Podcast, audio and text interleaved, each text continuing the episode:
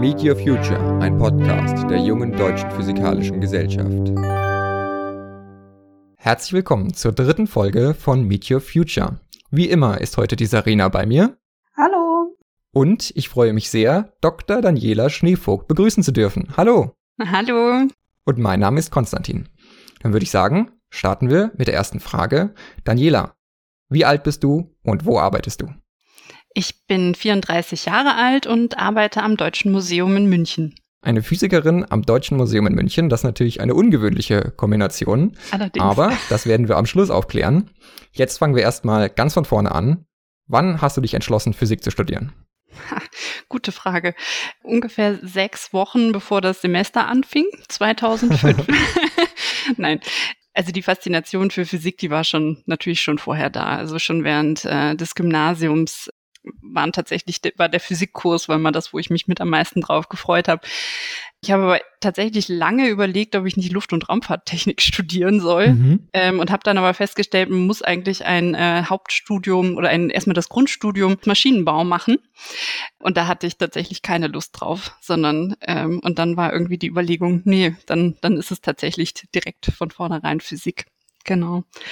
Also 2005, um es ganz kurz zu sagen als du dich dazu entschieden hast, äh, Physik zu studieren, hast du dann viel gutes Feedback bekommen? Haben alle gesagt, ja, mach das, das ist eine gute Sache? Oder war so die Stimmung mehr, hm, Physik, was willst du damit machen? Naja, also dazu muss man sagen, ich bin dann vielleicht schon in so einer, in, war schon zu dem Zeitpunkt in so einer Filterbubble.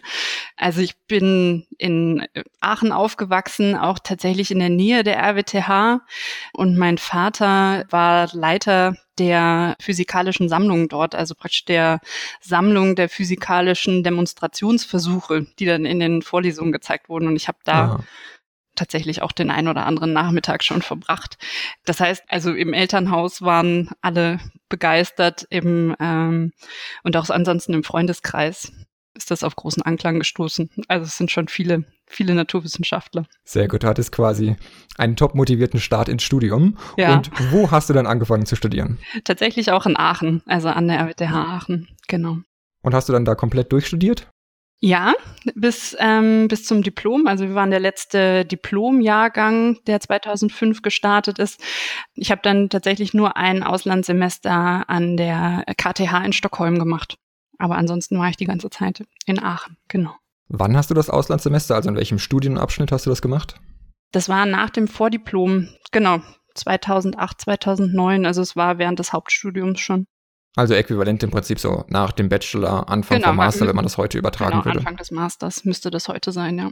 Und wenn du an dein Auslandssemester oder was ein Jahr zurückdenkst, ähm, war das eine gute Zeit? Würdest du das wieder machen? Auf jeden Fall. Das kann ich auch nur jedem empfehlen, ähm, ein Auslandssemester einzuplanen. Also jetzt gerade ist es wahrscheinlich sehr schwer, aber das irgendwie da reinzubekommen, aber das war mit das schönste Semester äh, meines Studiums. Und man hat tatsächlich auch mal die Möglichkeit, so ein bisschen über den Tellerrand zu blicken. Das finde ich mhm. immer ganz wichtig, dass man nicht nur Zeit mit Physikern, Physikstudenten verbringt, sondern man ist da ja nochmal in einem ganz anderen Gefüge der, der Austauschstudenten und das ist einfach wahnsinnig bereichernd. Ja.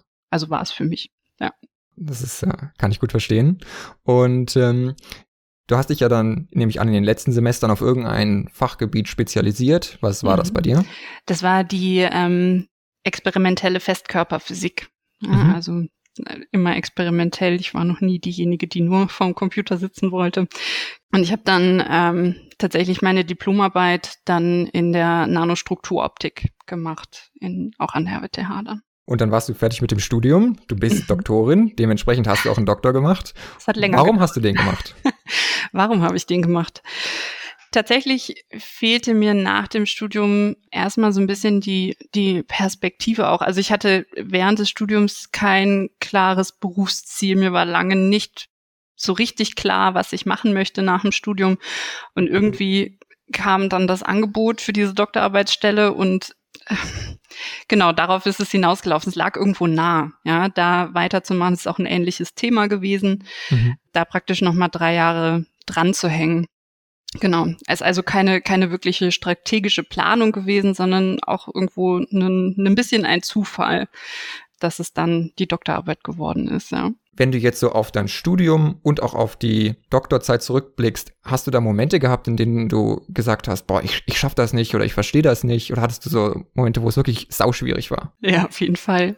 Also ich bin niemand, der ähm, so straight durch das Studium durchgegangen ist und nie gedacht hat oder nie gezweifelt hat, sondern das war irgendwie immer ein Teil des Weges ist. Also ich finde auch, man wächst daran, ja, weil wenn man sich da mal durchgekämpft hat, dann ähm, ist man, glaube ich, auch überzeugter von den Entscheidungen, die man so getroffen hat ich habe während des Studiums, ich habe das erste Mal habe ich während des Vorkurses, während des Mathe-Vorkurses gedacht, oh Gott, ich schaff das nicht.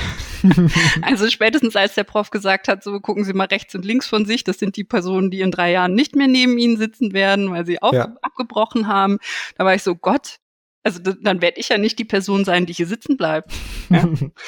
genau, aber ähm, und auch während während der Doktorarbeit häufigst. Ja, ich glaube, das, das bringt einen schon, schon auch manchmal an den Rande dessen, was man bereit ist zu leisten und was man auch mhm. leisten kann. Ja. Du sagst, es war sehr schwer, aber würdest du sagen, die Doktorarbeit hat sich so insgesamt gelohnt? Also würdest du wieder einen Doktor machen?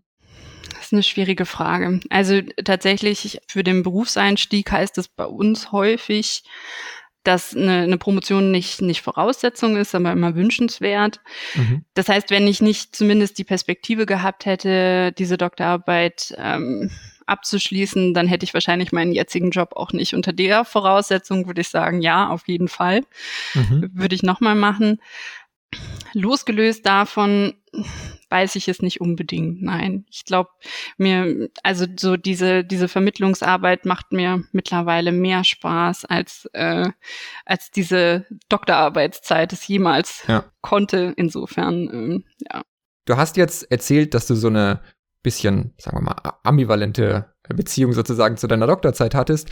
Und du hast auch gesagt, im Studium war es nicht immer leicht. Aber was hat dich dazu gebracht, dann effektiv zu sagen, ich schaffe das, ich halte das durch und ich, ich ziehe das durch? Ist äh, vielleicht tatsächlich so eine gewisse Art der Sturheit, das durchziehen zu wollen. Und es ist auch nie, also klar, man, man hadert mal mit sich selbst, aber tatsächlich ähm, ging es dann ja auch immer. Ja, also es ist, mhm. ähm, es ist was ich damit sagen möchte, ist es mir im Studium nicht, nicht zugefallen. Ja, also ich musste durchaus für die Klausuren lernen, die ich dann aber bestanden habe. Also es ist ähm, genau, es ist, aber vielleicht ist es wirklich eine Art Sturheit, das, das fertig machen zu wollen und auch das Interesse an der Physik, was ja immer da war. Ja, genau. verstehe. Und du hattest auch in deinem Doktor gesagt, mh, hm, aber hast du der Doktorarbeit Dinge gelernt, abseits des Fachlichen, wo du sagst, das sind wirklich Sachen, die bringen mich heute auch weiter und die sind einfach toll, dass ich die da lernen durfte? Ja, es ist tatsächlich das, das wissenschaftliche Arbeiten, was in der Diplomarbeit ja schon anfängt, aber in der mhm. Doktorarbeit natürlich nochmal ähm, einen ganz, ganz anderen Schwerpunkt hat und äh, eine ganz andere Tiefe auch. Dann die Möglichkeit, tatsächlich an einem Projekt zu arbeiten, was wahnsinnig spannend ist, mit anderen ähm, Wissenschaftlern zusammenzuarbeiten, zu kooperieren, sich da auszutauschen. Das sind schon Dinge, die ähm, jetzt tatsächlich auch immer noch helfen, ne? dass man auf eine, wie man mit anderen ähm, Wissenschaftlern kooperiert. Jetzt hast du gerade schon angesprochen, dass du ein spannendes Thema hattest. Kannst du noch ein bisschen mehr ausführen? Was hast du denn genau in deiner Doktorarbeit gemacht? Hm, ich habe tatsächlich ähm, künstliche Opale hergestellt und die ähm, als Rückreflektoren in Silizium-Dünnschicht-Solarzellen eingesetzt. Mhm. Also die Überlegung war, ähm, tatsächlich mit dem Einbau dieser besonderen Rückreflektoren die Effizienzen der Solarzellen steigern zu können. Also tatsächlich auch schon ein, ein Thema, was irgendwie so ein bisschen einen Querschnitts Gedanken hat. Ne? Also nicht nur Optik, nicht nur Photonik, sondern ähm, mit, mit der Photovoltaik auch irgendwie was dabei, was so einen Anreiz gibt, an dem Thema weiterarbeiten zu wollen. Ja, das ja. irgendwie was, was Gutes bewirken kann. Ja. Am Ende von deinem Diplom wusstest du noch nicht so genau, was du machen willst. Jetzt standest du dann irgendwann am Ende vom Doktor. Wie sah es da aus? Wusstest du dann, was du machen willst? Es war ja bei mir tatsächlich nicht das Ende des Doktors, sondern ich habe ähm, zu meiner Stelle geführt, haben eigentlich so eine Reihe von glücklicher, zu, Zufälle, ja, mhm. Zustände. Ähm, mir hat direkt zu Beginn der Doktorarbeit schon ein äh, Kooperationspartner erzählt, dass er letztens eine Ausschreibung des Deutschen Museums gesehen hat, dass die auch Physiker dort suchen. Und irgendwie hatte sich das bei mir im Kopf eingebrannt. Also deswegen habe ich so vielleicht auch in Phasen, wo man besonders zweifelt, dann mal geschaut auf der Seite des Deutschen Museums, was für Stellen die denn eigentlich haben. Mhm. Und tatsächlich war dann nach drei Jahren, wo sich schon abzeichnete, okay, jetzt geht es langsam zu Ende mit der Doktorarbeit, es sind nicht mehr viele Versuche, die gemacht werden müssen, die Arbeit musste noch komplett geschrieben werden, gab es auf einmal eine Stellenausschreibung als wissenschaftliche Mitarbeiterin zur Neukonzipierung von Demonstrationsversuchen für die neue Optikausstellung am Deutschen Museum. Mhm. Und ehrlich gesagt war da der Moment da, wo ich gedacht habe, okay, wenn ich mich da jetzt nicht bewerbe, dann ähm, war das vielleicht meine Chance, mhm. dort zu arbeiten, ohne eine, eine Vorstellung davon zu haben, was man als Physikerin am Deutschen Museum tatsächlich macht.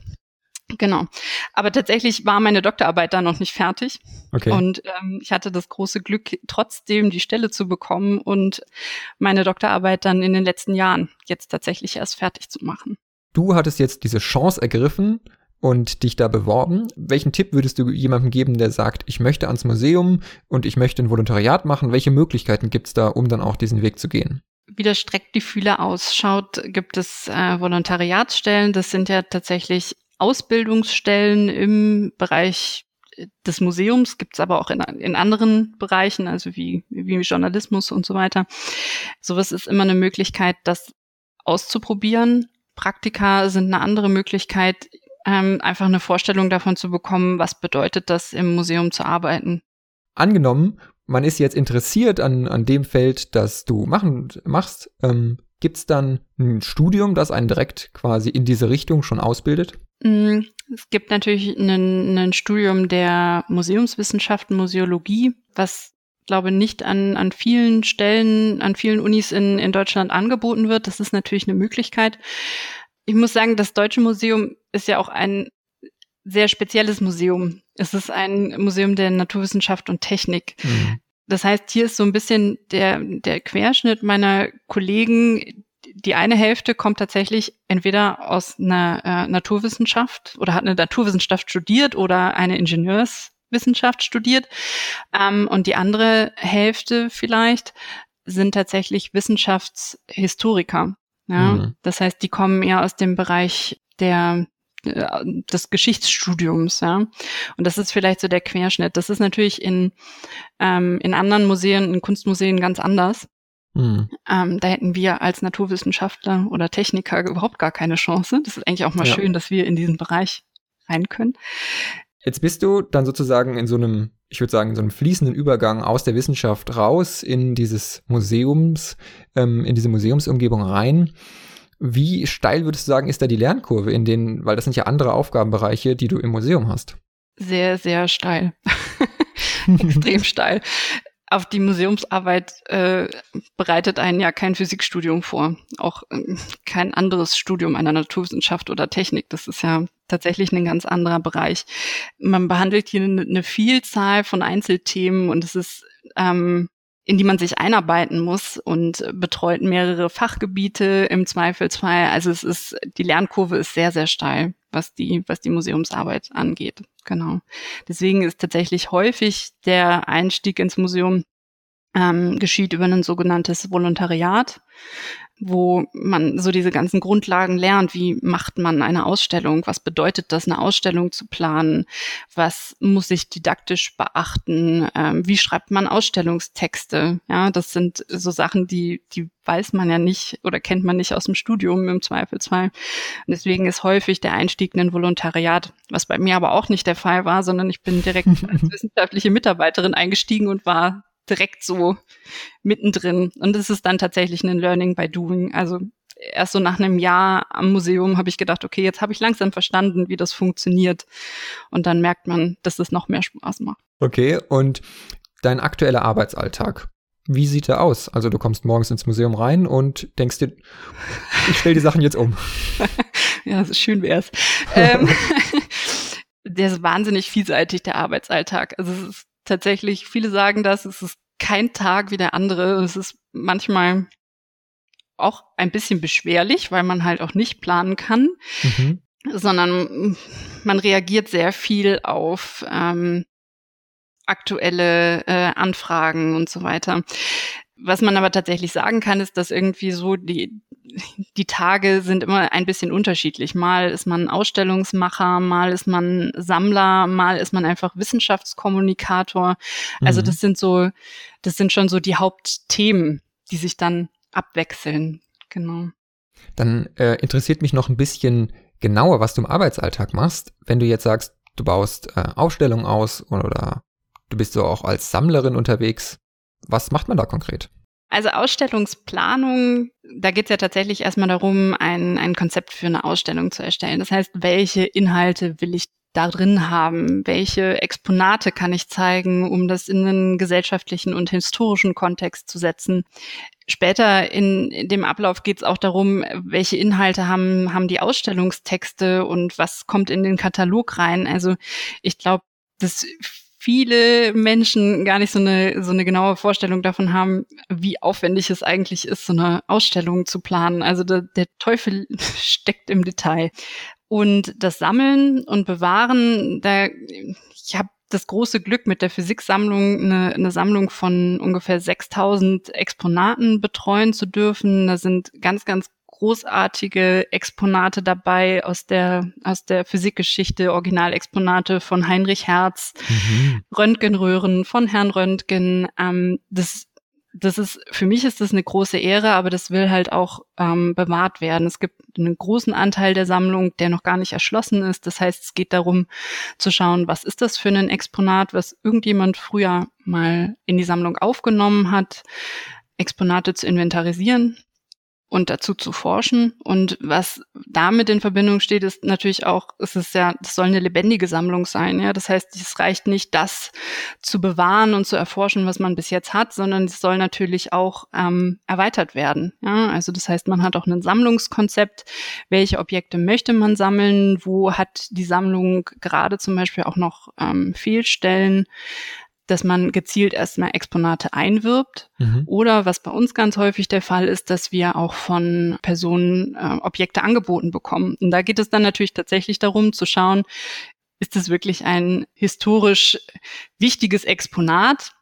Oder brauchen wir die Wandwaage von der Oma tatsächlich? das sind, ähm, das sind dann so die, die sammlerischen Tätigkeiten, die ich habe. Dazu habe ich noch eine Frage, weil wenn du sagst, ähm, du kriegst Sachen angeboten, mhm. wollen die Leute dann auch Geld dafür haben und hast du dann ein Budget und kannst sagen, nee, das ist mir zu teuer.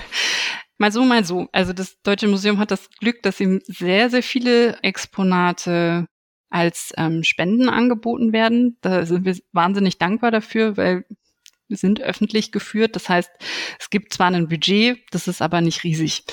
Jetzt gerade befinden wir uns ja in einer Zeit, wo ähm, sehr, sehr viele neue Ausstellungen geplant werden. Da ist dieses Budget natürlich deutlich höher, gerade wenn es darum geht, gezielt Exponate für neue Ausstellungen einzuwerben.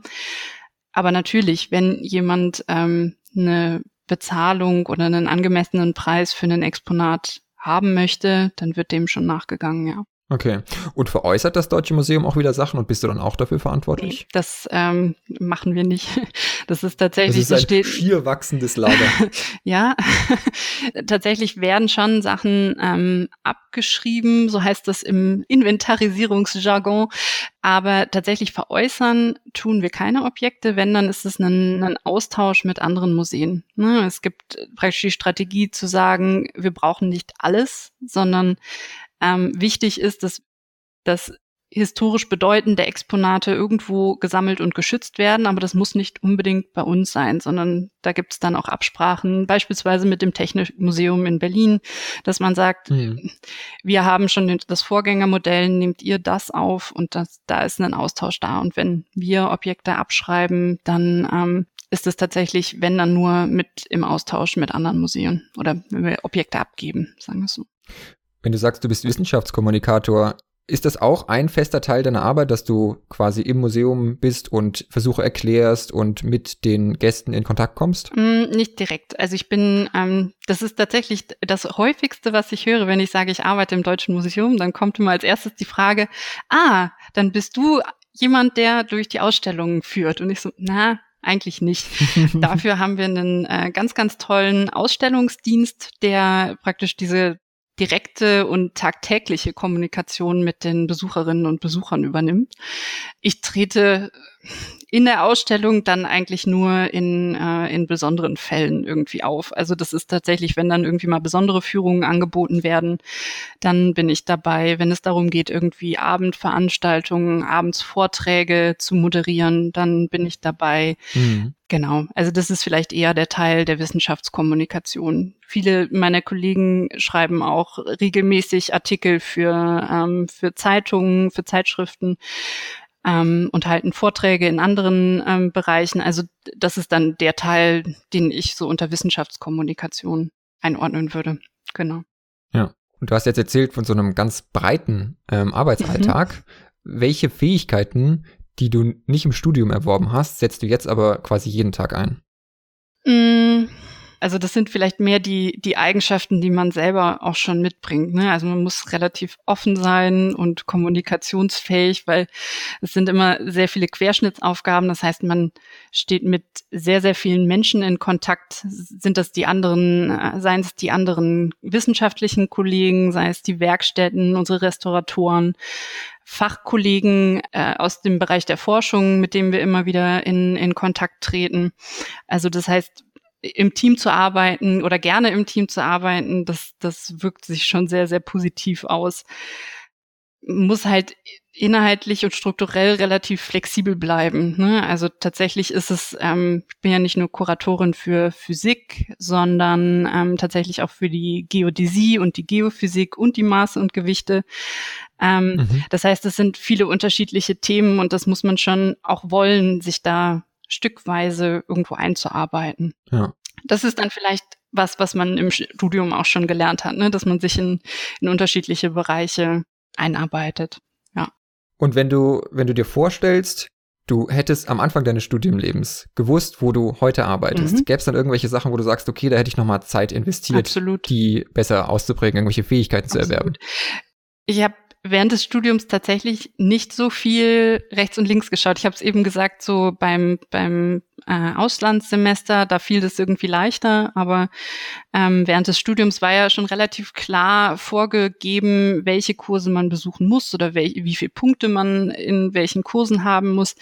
Und da tatsächlich mal den Blick so rechts, links und über den Tellerrand hinaus zu werfen, das hätte damals auch schon Sinn gemacht. Und gerade was so den Bereich ähm, Fachdidaktik angeht, würde mir, mhm. hätte mir äh, viel Einarbeitungszeit äh, erspart, die ich am Anfang hier in der, im Museum hatte. Wie vermittelt man physikalische Inhalte fachdidaktisch richtig? Ja, also, dass man mhm. keine falschen, falschen äh, Vorstellungen weckt bei den Besucherinnen und Besuchern.